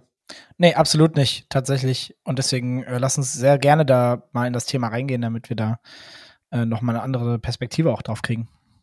Ja, also für, für Deutschland, wir können ja mal das LEC-Beispiel nehmen und ansonsten abweichen, wenn wir, wenn wir Lust haben, gibt es eigentlich drei Möglichkeiten, so ein Salary Cap äh, zu machen. Ähm, die eine, das ist direkt die unwahrscheinlichste, da müssen wir gar nicht groß drüber sprechen, ist, dass der Gesetzgeber selbst ähm, tatsächlich sowas einführt. Und da denkt immer jeder, hä, wie soll denn sowas möglich sein? Aber es gibt Gesetze auch in Deutschland, ähm, die Verdienstmöglichkeiten beschränken. Zum Beispiel Aufsichtsrat. Äh, ich glaube, das ist der 87 Aktiengesetz. Beschränkt ja zum Beispiel, was man als Aufsichtsrat verdienen kann. Also solche Gesetze gibt es grundsätzlich. Das ist natürlich die erste Frage. Bringt es was, wenn es überhaupt Deutschland macht? Unabhängig davon, ob sie die Kompetenz haben. Weil dann haben wir wieder das Problem Deutschland versus, äh, oder sagen wir LEC gegen, gegen China. Und auf europäischer Ebene wäre jetzt hier eigentlich dasselbe, haben wir natürlich das Problem, wer hat die Regelungskompetenz? Also es ist einer der großen Streitpunkte, über den nie diskutiert wird wer hat eigentlich die primäre Regelungskompetenz für E-Sport-Gesetze? Ja, weil bei Sportgesetzen sind es, ähm, also traditioneller Sport sind es ja die Länder, die Bundesländer. Die geben einen, einen gewissen Teil, also nur wenn es um, um Deutschland geht, also zum Beispiel alles Olympische und solche Förderungen macht es der Bund und die EU hat nur so eine Ergänzungskompetenz, also wirklich ganz far off. Wie ist es denn im E-Sport? Na, wenn E-Sport kein Sport ist, weil E-Sport ist ja Digitalmaterie. Und da das Europäische Parlament ähm, auch nach meiner Studie festgestellt, nach ihrer Meinung wäre die EU das perfekte Level, um Gesetze oder Regelungen für den E-Sport rauszubringen. Aber ist jetzt komplett ungeklärt. Das heißt, staatliche Vorgaben jetzt für den E-Sport als Salary Cap, vor allem im Hinblick auf, auf gewisse Lobbygruppen, müssen wir, glaube ich, nicht groß diskutieren. Aber das ist mal spannend zu wissen, dass es überhaupt geht, ähm, dass es der Gesetzgeber theoretisch tun könnte. Die zweite Möglichkeit sind äh, kollektive Verträge. Also das, was, was jetzt in Amerika CBA heißt, Collective, äh, Collective Bargaining Agreement, wäre bei uns entweder ein Tarifvertrag oder eine Betriebsvereinbarung. Da liegt der Fokus natürlich auf Tarifverträgen. Da gibt's eine unglaubliche Ladung an Problemen, warum ein Tarifvertrag am Ende nicht geeig wirklich geeinigt oder, oder ja, äh, wirklich tauglich ist, um das durchzuführen. Zum einen, wir haben keine Gewerkschaft. Also die CSPPA in Counter-Strike könnte man theoretisch in Deutschland überlegen, aber wir haben, wir haben jetzt für die LEC keine Spielergewerkschaft. Ähm, wir haben aber auch keinen Arbeitgeberverband. Ne? Ähm, also du kannst ja mit einem einzelnen Arbeitgeber einen Tarifvertrag schließen, aber wie sieht es dann aus? Dann hat jeder, jeder Club seinen eigenen Haustarifvertrag in der LEC und hat dann wieder eine andere äh, Grenze, kannst du ja auch nicht umsetzen. Das heißt, du bräuchte erstmal einen Arbeitgeberverband. Ein Louvre Agreement könnte viel mehr so ein Arbeitgeberverband sein äh, ist aber im Ergebnis nicht, weil es müsste auch Zweck in der Satzung sein. Und dann hast du das Hauptproblem, nämlich dass spielerbezogene Salary Caps gelten nur für die, die tarifgebunden sind, die also in der Gewerkschaft sind. Bei teambezogenen könnte das anders sein, aber das heißt, was machen die Topspieler dann? Naja, ich gehe nicht in die Gewerkschaft, ich bin nicht vom Tarifvertrag gebunden, dann gilt die äh, für mich positive Regelung, das ist Günstigkeitsprinzip. Das heißt, wir machen einfach großes Gehalt im Arbeitsvertrag, und das ist besser als der Tarifvertrag für mich. Also I win, I'm out. Das heißt, du würdest es komplett umgehen. Das heißt, egal wie du es hin und her schiebst, ein Tarifvertrag wird dir die Lösung nicht geben. Also weder jetzt, vermutlich auch nicht für die Zukunft. Die einzige Möglichkeit, die ich mir im Tarifvertrag vorstellen könnte, ist, dass du sagst, wir machen ein teambezogenes Thema, also ein teambezogenes Salary Cap, das gesamte Team nicht über Summe XY. Und das könnte eventuell dann ähm, für alle Spieler gelten, unabhängig davon, ob sie in der Gewerkschaft sind oder nicht. Ähm, aber das ist sehr umstritten, müsste man mal schauen. Das heißt, am Ende bleibt uns eigentlich nur eine Sache, die, über die jeder als erstes nachdenkt, nämlich der Publisher oder in Abwesenheit eines Publishers der Tournament Organizer ähm, gibt Vorgaben. Zum Beispiel im TPA, ne, im Team Participation Agreement ähm, oder wie auch immer es in verschiedenen Ökosystemen heißt, im Teilnahmevertrag der Clubs in der Liga beim Tournament Organizer. Ob das jetzt ein Drittanbieter ist oder ein Publisher, we will see. Und dann kommen wir wieder zu dieser Frage, die wir vorher hatten, nämlich Kartellrecht und Wettbewerbsrecht. Ähm, ja, wenn ich jetzt richtig ja, aufgepasst, ja. wenn ich jetzt richtig aufgepasst habe, ne, und oh Gott, jetzt äh, mal mich blank. Aber wenn doch jetzt der Publisher genau das tut, was du gerade zuletzt beschrieben hast, hast du dann nicht wieder die Frage, ob er seine Machtposition ausnutzt und ob er das dann überhaupt irgendwie darf? Oder habe ich da die Möglichkeit, das zu implementieren und zu sagen, ey, das ist meine Liga, das sind die Regeln? Nee, das ist ja das, was, das, also gerade eben haben wir über den Tarifvertrag gesprochen. Der Publisher wäre gar nicht Partner eines Tarifvertrages. Das ist eines der großen Probleme, wenn man darüber spricht, ähm, dass ein Tarifvertrag eigentlich zwischen Arbeitnehmer und Arbeitgeber geschlossen wird. Das wäre hier Spieler und Club.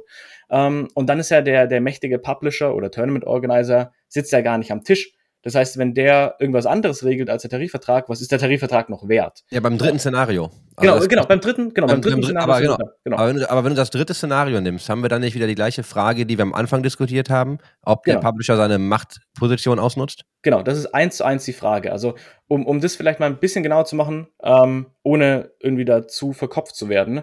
Die große Frage ist immer Missbrauch einer Macht, äh, einer marktbeherrschenden Stellung. Und dann ist die große Frage, was ist der Markt? Weil ist es der einzelne E-Sport-Titel? Nehmen wir mal League of Legends. Wenn League of Legends der Markt wäre, ist Riot Games natürlich Inhaber einer marktbeherrschenden Stellung, weil es nicht nur die tatsächliche, sogar sämtliche rechtliche Macht über den E-Sport-Titel haben. Selbst die FIFA, die ja gar kein Recht am Fußball hat, sondern nur an ihrer eigenen Organisation, selbst die fällt unter Wettbewerbsrecht. Das heißt, die Chance natürlich, dass es ein Publisher tut, der sogar die rechtliche Macht am Spiel selbst hat und es offline nehmen kann, ist sehr hoch. Allerdings ist es sehr umstritten. Ne? Die, die, Fragen immer, die Frage ist immer, aus welcher Sicht muss man das betrachten?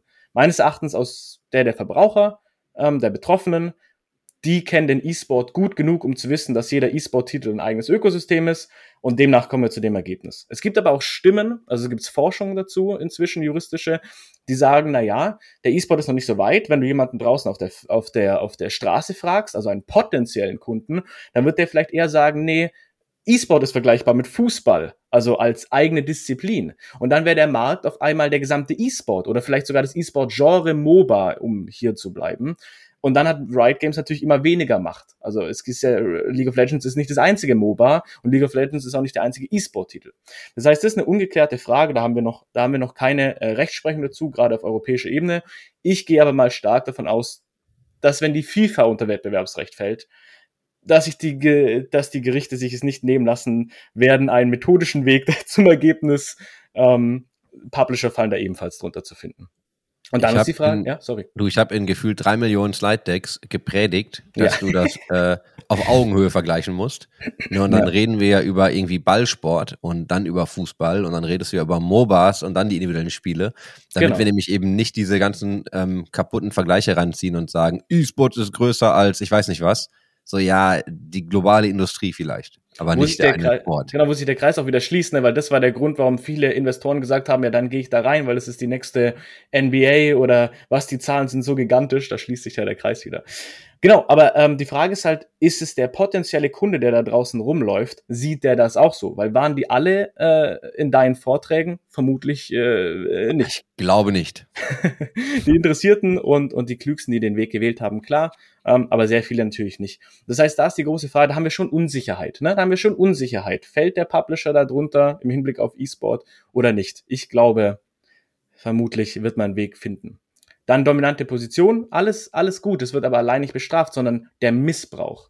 Das heißt, die große Frage ist, nutzen die ihre Stellung aus? Immer dann, wenn es nur einen Tournament Organizer gibt, also gerade im Riot Games System, wo sie entweder selbst es sind oder eine Lizenzvereinbarung haben mit Freaks for You Gaming oder mit wem auch sonst, ist die Chance, zu diesem Missbrauchpunkt zu kommen bei der Salary Cap schon sehr, sehr hoch. Ne, hier kommt es natürlich komplett auf die Details an. Da können wir jetzt einfach nicht einsteigen, weil da müssten wir erstmal das System bauen, um es zu untersuchen. Aber es ist schon eine relativ hohe Chance. Und dann bleibt eigentlich nur ein Punkt und über den wird immer diskutiert auf wettbewerbsrechtlicher Ebene und auch auf kartellrechtlicher Ebene. Das heißt, bei beiden kommen wir immer zu dem. Das ist der sogenannte Mecca-Medina-Test. Das ist eine sehr bekannte Rechtsprechung vom, vom EuGH. Und die große Frage ist, na ja, es ist ein Machtmissbrauch eventuell, aber ist der ausnahmsweise gerechtfertigt? Und dann kommen jetzt genau diese Diskussionen, die wir haben. Ne? Ist ein Salary Cap gerechtfertigt, weil du sagst, na ja, ähm, im Endeffekt, wenn es den nicht gibt, geht vielleicht das Ökosystem vor die Hunde. Und da gibt's diesen Drei-Stufen-Test. Auf der ersten Stufe fragst du, ist es, hat, es, hat dieses Salary Cap überhaupt ein legitimes Ziel? Und da haben wir ja vorher gesprochen, was sind die zwei Ziele vom Salary Cap? Finanzielle Stabilität der Orgs zum Beispiel. Ne? Das würde kaum gelten, weil das ist eine rein wirtschaftliche Thematik. Ne? Man könnte sagen, wenn der Publisher sein, also wirtschaftlich seinen Scheiß nicht auf die Reihe kriegt, kann er jetzt nicht einfach darüber sowas, sowas äh, hinbekommen, ist eine rein wirtschaftliche Frage. Wettbewerbsgerechtigkeit ist aber was anderes. Ne? Also in der Mecca-Medina-Entscheidung oder auch Albany, also verschiedene Entscheidungen, wurde schon gesagt, naja, wenn es um den Kern des Wettbewerbs geht, ne, wie beim Sport, ja, dann ist es grundsätzlich geeignet. Also da könnte man sich überlegen, ja, eventuell schon.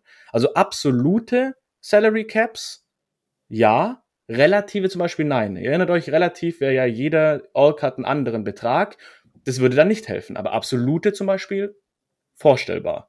Aber dann bleibt die große Frage, ist es erforderlich? Gibt es eventuell andere Mittel? Financial Fairplay Reglement, Umverteilung von Revenue Streams, ähm, ähm, was ja zum Beispiel Riot Games jetzt immer mehr macht, ne? Also gerade auch für die LEC, nicht nur für Valorant, sondern auch für die LEC oder auch in der LCS, wo wir ja gesehen haben, was haben sie sich erstritten, die Gewerkschaft? Nicht viel von dem, was sie ursprünglich wollten, aber zumindest mal ein TPA und gewisse ähm, Umverteilungen von, äh, von Sponsorengeldern und Co. Also da gibt's vielleicht mildere Mittel als ein Salary Cap.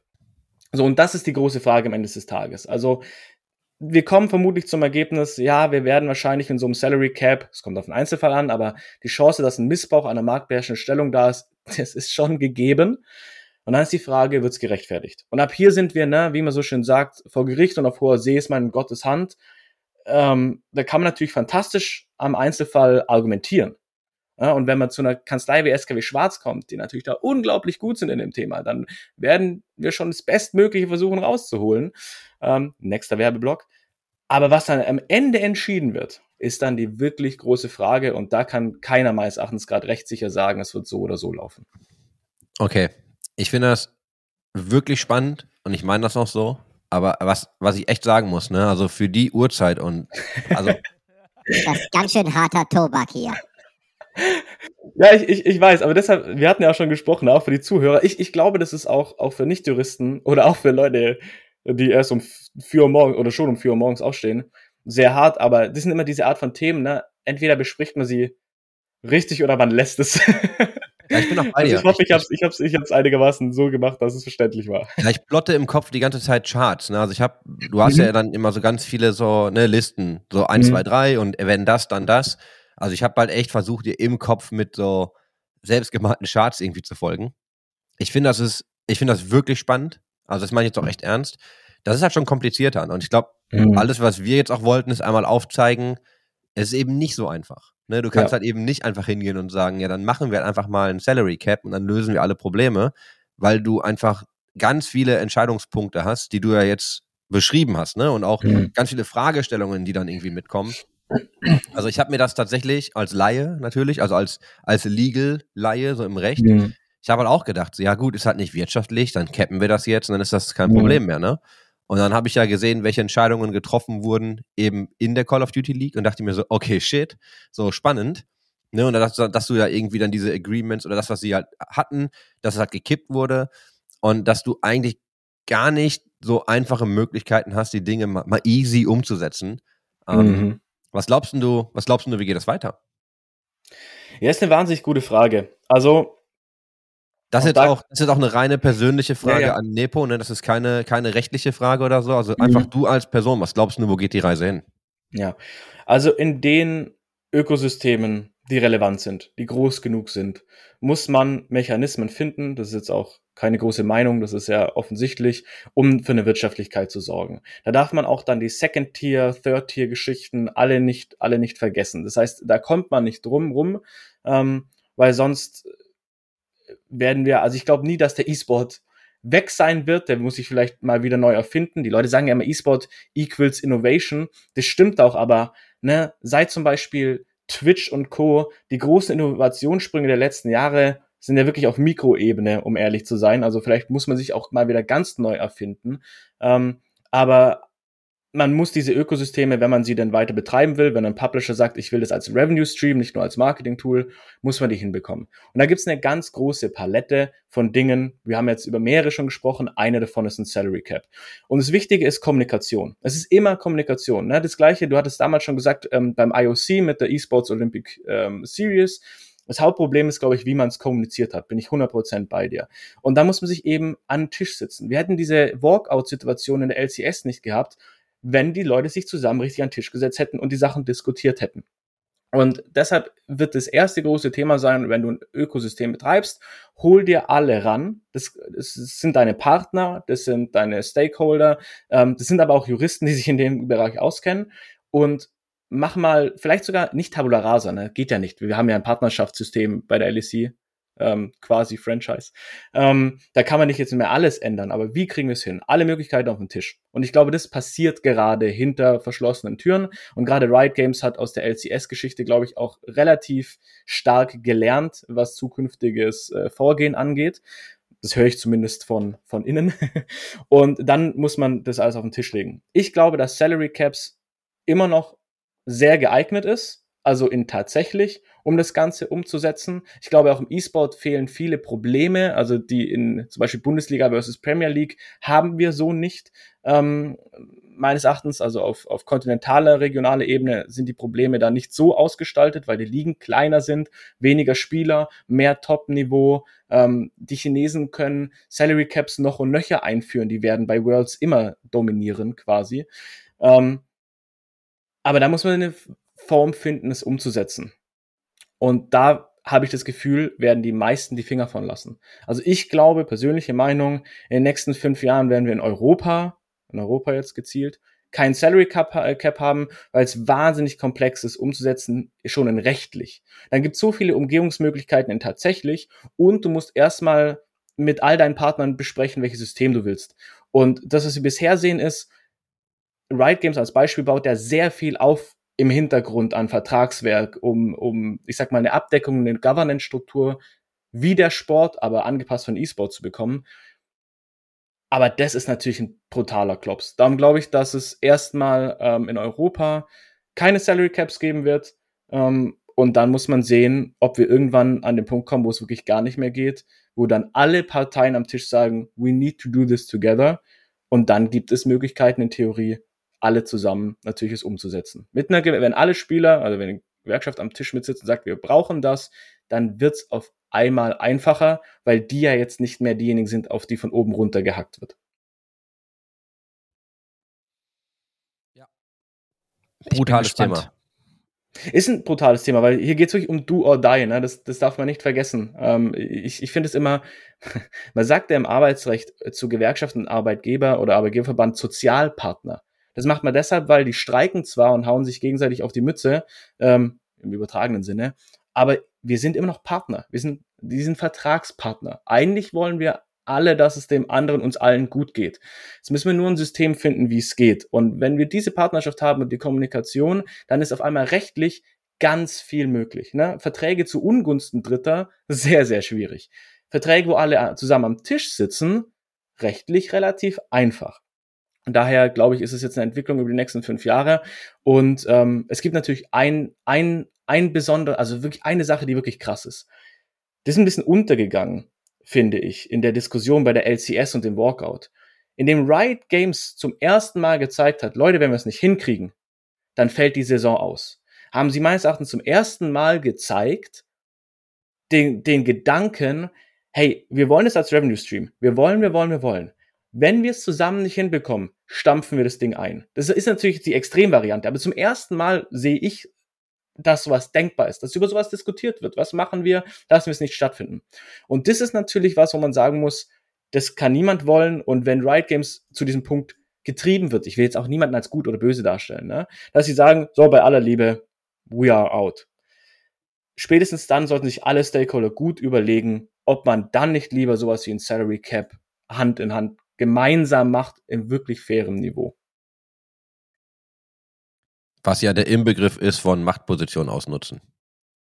Naja, wie gesagt, da kommen wir wieder zu dem Punkt. Ich, weiß, ich, ich, ich sehe, was sehe, was du tust, aber lass mich, das ist genau dieser Punkt zwischen, du hast am Ende das Recht, ob du ähm, wirtschaftlich in irgendeiner Form tätig werden musst. Also das können, das können wir nicht nehmen, weil dann verdient niemand Geld. Ne? Ohne einen Arbeitgeber verdient niemand, niemand Geld. Das heißt, diese allerletzte Entscheidung, die muss da sein. Das heißt, das ist nicht automatisch so. Aber du hast natürlich recht, dieser Grad dahin. Na, wenn es jetzt von Riot Games benutzt oder von irgendeinem Publisher benutzt werden würde, um sowas durchzusetzen. Aber die hatten es nie in Wirklichkeit vor. Dann hast du natürlich wieder so ein. Ich habe das jetzt auch eventuell. tatsächlich weiß, nur gesagt, weiß. um dich ein bisschen zu triggern. Ich finde, pass auf, und das ist mir nochmal ganz wichtig, diesen einen Punkt zu machen. Ähm, und dann sind wir, glaube ich, auch fast durch. Ne? Aber ich, ich will nur noch mal einmal sagen, dass das du schon erwähnt, ich wiederhole das nur nochmal. So, wir reden extrem viel über die Riots dieser Welt. Wir reden jetzt in dem Kontext extrem viel auch über Activision Blizzard. Mhm. Und das liegt aber eigentlich primär daran, Und gerade bei Riot, dass sie einfach so die Macht sind, die am meisten machen. Und ich rede jetzt nicht von Macht im Sinne Mhm. von ne, Kontrolle ausüben, sondern es ist einfach als Publisher, als Firma machen die so viel, dass wir ne, extrem viel positive Dinge haben, die wir besprechen. Wir haben einige negative, die wir besprechen. Es liegt aber einfach daran, dass die Sachen machen. Also die machen einfach Ja. Dinge. Und dann hast du halt eine Meinung dazu. Und du hast Pionierarbeit gesagt. Das möchte ich an der Stelle einfach auch nochmal unterstreichen. Ne, viele Dinge sind einfach vorher so noch nicht passiert. Und das wird einfach gerade gebaut, während es läuft. Ne? Also das ist so ein bisschen dieses, wir, wir bauen das Flugzeug, während wir es fliegen. Und natürlich haben die da auch irgendwie viel Wissen und Know-how dahinter. Aber du darfst dann einfach nicht vergessen, wir haben jetzt 2023, so du hast, wenn du die, ne, die Gründung der ISL als Geburtsstunde des modernen E-Sports nimmst, Mhm. das können wir ja auch erstmal, glaube ich, auch sogar so stehen lassen. So, das ist halt einfach noch nicht alt, ne? Es Mhm. ist aber dafür, dass es so jung ist, es entwickelt sich halt extrem rasant. Und ich glaube, dass viele Dinge, weiß nicht, da gucken wir in fünf Jahren drauf und sagen, ach, weißt du noch, damals haben wir das anders, anders gemacht. So, guck dir mal die CGS an. So, was das am Ende für ein Desaster war. Und das ist gar nicht so lange her. Und wenn du dir mal anguckst, was, ich glaube, die, die komplette CGS, da können wir mal ähm, eine Folge drüber machen irgendwann. Da haben wir auch schon ein bisschen was in der Pipeline. Wenn man sich mal überlegt, irgendwie, ich glaube, die Gesamtinvestition in diese Liga, das war ja diese erste große Franchise-Liga, glaube ich, wo dann auch wirklich schon, ne, das war im Fernsehen etc., das gab's ja alles schon. Aber das war, glaube ich, ein Gesamtinvestment von, was, 50 Millionen? Das kostet ja mittlerweile fast ein Team. Ne, wenn du dir einen Slot kaufst für irgendwie 25 bis, bis 35, kaufst du dir zwei, zwei, drei Teams, dann hast du das Ganze schon überschritten.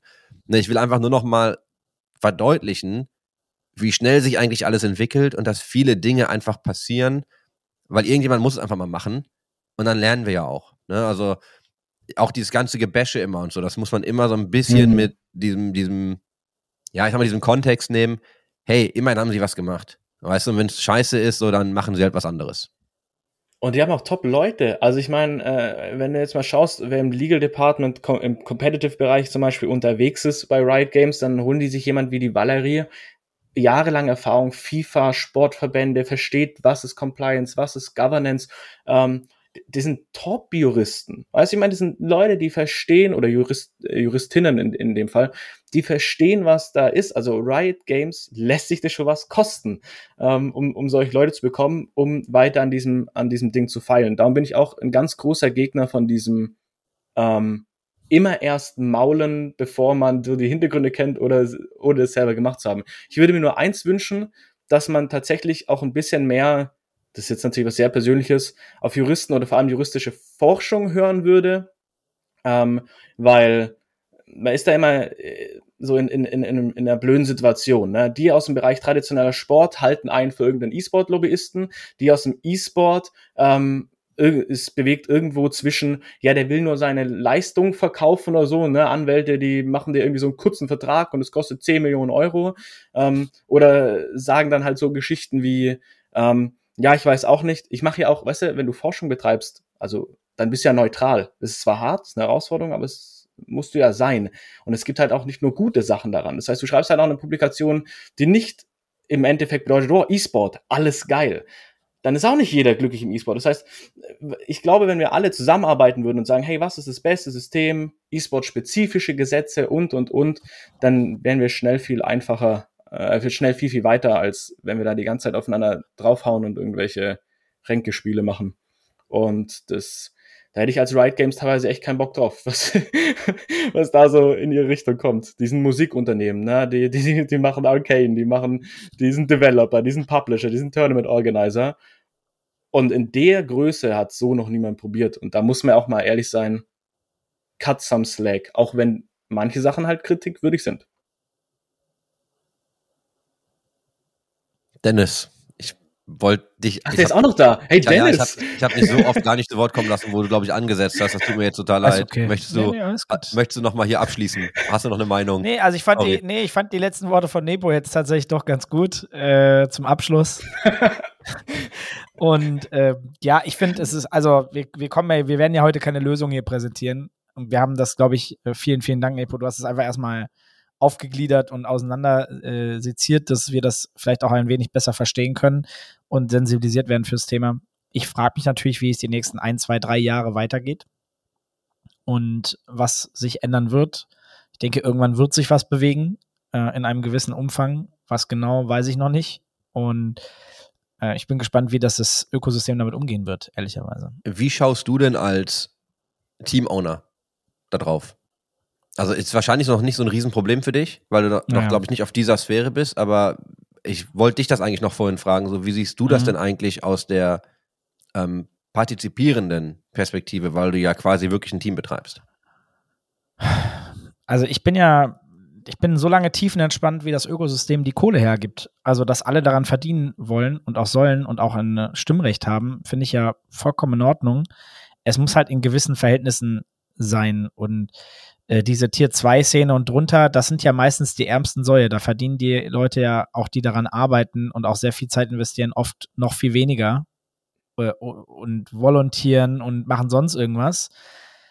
Das heißt, die haben noch mit ganz anderen Problemen zu kämpfen. Ne? Also da muss man ja auch mal ganz ehrlich sein. Und ähm, das ist noch mal eine riesen Gap zu Tier 1 Top-Level, ähm, wenn du in einem Franchise spielst, wo anderes Geld fließt. Deswegen, ja, schwierig. Also wie gesagt, wenn da oben genug Geld ist, ich habe vorhin dieses G2-Beispiel gebracht, wenn selbst das Top-Team, eins der Top-Teams der Welt, eigentlich kaum Geld hat, äh, um zu sagen, na gut, lass uns noch mehr Geld ausgeben, obwohl sie vielleicht schon einen fantastischen Job machen, absolut fantastische Talents neben den Spielern und Spielerinnen haben, auch äh, in den eigenen Reihen das organisieren. Wenn du selbst damit nicht reich werden kannst, jetzt mal doof gesagt, ähm, dann ja mal gucken, wo die Kohle dann herkommt. Äh, aber ja, irgendwann ist Rezension und, und Krieg und alles vielleicht auch hoffentlich mal vorbei. Dann ist vielleicht auch mal wieder mehr Geld da, aber ich würde mir wünschen, dass das Ökosystem gesunder, gesünder gebaut wird, weil das ist halt die letzten fünf, sechs Jahre, sieben Jahre, ich weiß gar nicht wie lange, ähm, ein bisschen aus den Fugen geraten durch das ganze Investorengeld. Und jetzt kann man ja schön, also Riot Games zum Beispiel kann ja jetzt von der LPL lernen. Ne? Jetzt haben sie es ja mal umgesetzt. Jetzt, jetzt gibt es das Ganze seit, seit ähm, ein, zwei Jahren. Das wird ja so sukzessive umgesetzt. Das heißt, jetzt kann man wirklich auch Erfahrungen sammeln damit und davon können wir oder die LEC am Ende ja nur profitieren. Was funktioniert, was funktioniert grundsätzlich nicht. Hast du das Gefühl, Dennis, äh, dass das Valorant da automatisch schon ein besseres Ökosystem ist, um das zu navigieren? Das ist mal, das ist mal ein zu großes Thema auf, ich sehe. Ja, zu großes Thema, auf jeden Fall. Müsste ich mir auch noch mal Gedanken zu machen, also auch gerade Tier 1-Szene. Also, Ja, kommt, Jungs. ist, Stunde, Stunde 20. ja, ja, Wenn da, also wenn du da jetzt nicht das Riesenthema noch aufmachen willst, dann, nee, äh, nee, nee, dann lass uns hier einfach mal, glaube ich, einen Cut machen. Vielen, vielen Dank. Hat mich sehr gefreut. Ähm, nächstes Mal ein bisschen später. Nicht 4.20 Uhr, ja, bitte, in der Früh. Aber hat mich sehr gefreut, Nepo, dass du mit dabei warst. Und vielen Dank auch für die Insights, die sehr, sehr wertvoll sind. Und ich glaube auch vielleicht als Grundlage für andere Gespräche bei anderen Menschen äh, gut helfen können, um über dieses, äh, über dieses Thema zu sprechen. Salary Caps. Wenn du Links hast, ähm, schick die gerne mal durch. Dann kann man die nochmal mit unter die Episode schieben oder einfach im Nachgang teilen. Also wenn es da irgendwelche Ressourcen gibt, ähm, gerne auch das. Und auch von mir danke. Also ich, das war viel, das war wirklich harter Tobak, glaube ich. Und vor allem auch echt für die Zeit, muss ich auch sagen.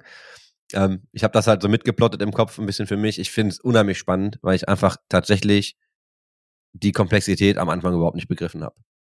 Muss ich auch fairerweise sagen. Also ich habe ja dann, wir haben ja viele Gespräche schon darüber gehabt, da kam das langsam.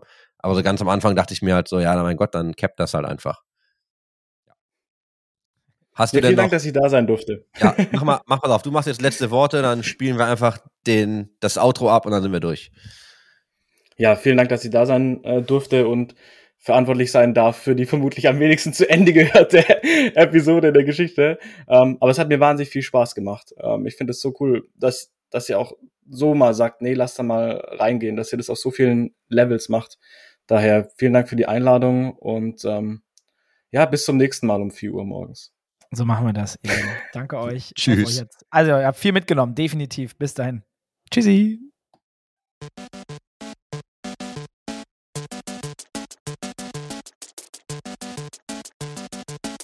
System shut down.